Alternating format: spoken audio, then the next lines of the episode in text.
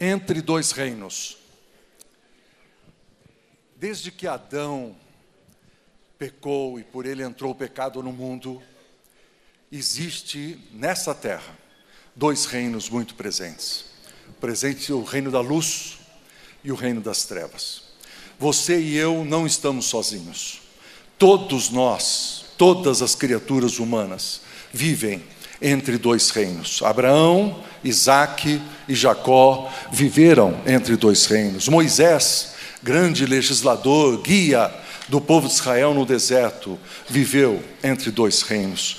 Todos os apóstolos, Pedro, Paulo, grande apóstolo Paulo, todos os discípulos de Jesus, desde esses últimos dois mil anos, todos nós vivemos entre dois reinos. Por quê, queridos? Por quê?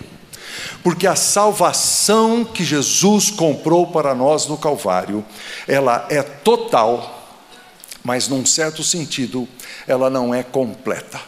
Ela é total porque Jesus disse: está consumado. Amém. E aí então tudo está feito e nós podemos ser salvos graças à obra que ele fez na, na, na cruz e na ressurreição. Mas ela não é completa no sentido que o apóstolo Paulo esclarece, diz: aquele que começou boa obra em vós há de completá-la até o dia de Cristo. Filipenses 1:6. Então nós estamos aqui temos essas milhares e milhares de bênçãos das regiões celestiais em Cristo, mas os nossos pés estão plantados nessa terra e plantados nessa terra nos faz viver entre dois reinos. Deixa eu dar um pouquinho de doutrina para vocês. Vou mostrar alguma coisa no quadro. Prepara o seu celular para tirar foto. Eu vou mandar tirar foto depois, tá certo? Mas está aí. A salvação é ensinada na Bíblia como em três tempos: no passado, no presente e no futuro. No passado, tem textos bíblicos que dizem que nós fomos salvos, no presente, diz que estamos sendo salvos, e no futuro, nós seremos salvos. Agora, nós fomos salvos de quê? Da penalidade do pecado. Nós estamos sendo salvos do poder do pecado. E nós seremos salvos um dia da presença do pecado. Curiosamente, em Romanos capítulo 8, no mesmo capítulo da Bíblia, aparecem essas três situações. Diz: Agora, pois, já não há condenação para os que estão em Cristo Jesus. Olha o paralelismo, porque é, mostra para nós a próxima slide, por favor. Olha lá, Romanos 8, 1 a 3. O 8 é Romanos 8, 13 e o 8 é Romanos 8, 23. Né? Fácil de memorizar. Então, agora já não há condenação para os que estão em Cristo Jesus. Mas no presente, diz que pelo Espírito nós precisamos mortificar os feitos do corpo para nós vivemos. E no futuro diz, nós, diz que nós gememos, nesse momento agora, gememos em nosso íntimo, aguardando a a redenção completa, quando os nossos corpos serão transformados e quando em nós então não, não em nenhum momento vamos desagradar a Deus em nossos pensamentos, em nossas ações. Eu coloquei mais dois versículos ali embaixo. Um diz que ele nos libertou do império das trevas e nos transportou para o reino do Filho do seu amor, no qual temos a redenção, a remissão dos pecados. E lá no futuro, 1 João vai dizer assim: agora, filhos, nós somos filhos de Deus, mas ainda não se manifestou o que havemos de ser. Sabemos que quando ele se manifestar, seremos semelhantes a ele, porque havemos de vê-lo como ele é. Então, entre esse passado consumado, que Jesus nos libertou das trevas, e aquele futuro, quando Ele transformará os nossos corpos à semelhança do corpo da Sua glória, nesse miolo nós estamos entre dois reinos. Não chegamos ainda na bem-aventurança eterna. Temos o reino da luz e o reino das trevas. O reino da luz, ele tem, é de santidade. Deus é santo, e ele diz: Sede santos, porque eu sou santo. O reino das trevas é de impiedade. Satanás é o ímpio, e todo pecado que nós fazemos também ofende a Deus. O reino da luz é de amor. Ele Deus é amor, a entrega de Jesus é a prova de amor, e Ele pede que seus seguidores amem uns aos outros. Mas do outro lado, o reino das trevas é de ódio. Satanás, ele odeia Cristo, ele odeia a sua igreja, ele odeia você, ele odeia o cristão, o discípulo de Jesus, Ódio faz parte do reino das trevas, não deveria existir nas nossas famílias, por exemplo. Né? O reino da luz é o reino da verdade. Né? Jesus é a verdade. Ele diz: Conhecereis a verdade, a verdade vos libertará. O reino das trevas, como nós conhecemos tanto hoje nesse Brasil, é um reino de mentira. É o, o próprio Jesus disse: Vós sois do diabo, que é o vosso pai, e ele é o pai da mentira, especificamente falando da mentira.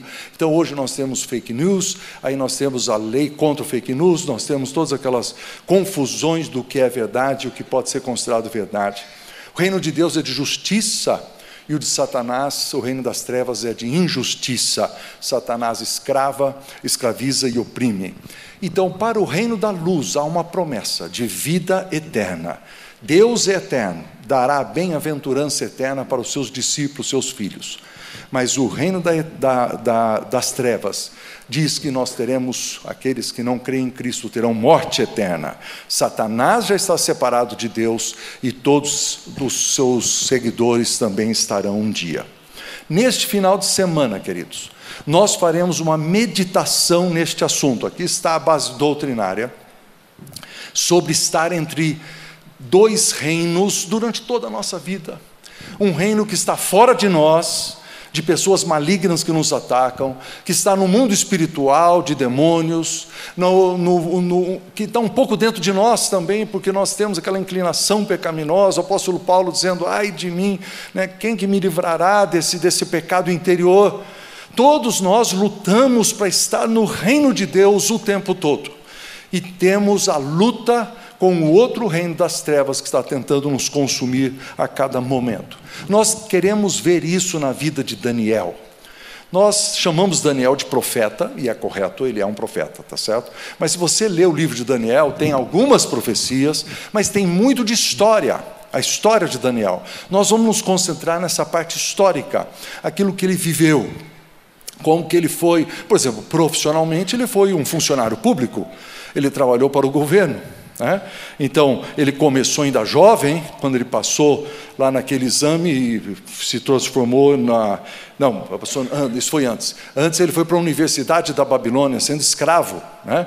Se formou em primeiro lugar, deu um show lá, respondeu todas as perguntas diante da banca examinadora. Né? Depois ele teve quatro empregos. Ele trabalhou com o rei Nabucodonosor, Belsazar, Sírio e Dario. Naquela época, gente, quando mudava o governo, não era assim que sai os cargos de confiança e entra os novos cargos de confiança. Não, eles matavam o cara que era do, do, do cargo de confiança do reino anterior, para só entrar o pessoal do novo reino. Então eu imagino como seria a entrevista. A entrevista seria assim: o que, que, que, você fazia aqui? Ah, eu era o tesoureiro do reino anterior. Mata. Próximo. O que, que você era? Era o ministro, não sei do que. Mata. Quando chegou Daniel, o cara disse: O que, que você fazia? Ele falou: Posso usar o PowerPoint? É o seguinte. E aí ele diz assim: olha, é assim que nós consertamos o problema dos correios, foi assim que nós melhoramos a segurança, foi assim que nós melhoramos a educação, foi assim que nós melhoramos a. Melhoramos não, nós eliminamos a corrupção, foi assim que nós melhoramos. E aí o próximo rei diz assim: esse cara não mate, eu quero ele no próximo reino, tá certo? Esse é Daniel. Passou mais de 60 anos no serviço público né? No início, nos primeiros capítulos, ele se torna governador da Babilônia, que seria como um, um governador do Distrito Federal aqui no Brasil. Tá certo? Mas no fim da vida dele, 60 anos depois, ele é o superintendente de 40 províncias. Haviam 120 províncias, ele era, ele era o, o vice-presidente de, de, de 40. O rei queria colocá-lo como presidente de todos. Por quê? Porque as suas políticas de administração pública tinham dado certo. Diz que ele tinha um espírito excelente, ele fazia as coisas bem feitas. Eles, a 80 anos de idade, os seus inimigos, o que, que fizeram? Reuniram o Congresso Nacional, propuseram uma mudança de legislação para que Daniel fosse condenado, como foi, à cova dos leões, da qual Deus o livrou, com 80 anos de idade. Esse é o homem. Ele teve quatro empregos, trabalhou para quatro reis, sempre para reinos deste mundo. Mas tem uma palavra, que é uma expressão, que é repetida várias vezes no livro de Daniel, que é o Deus do céu.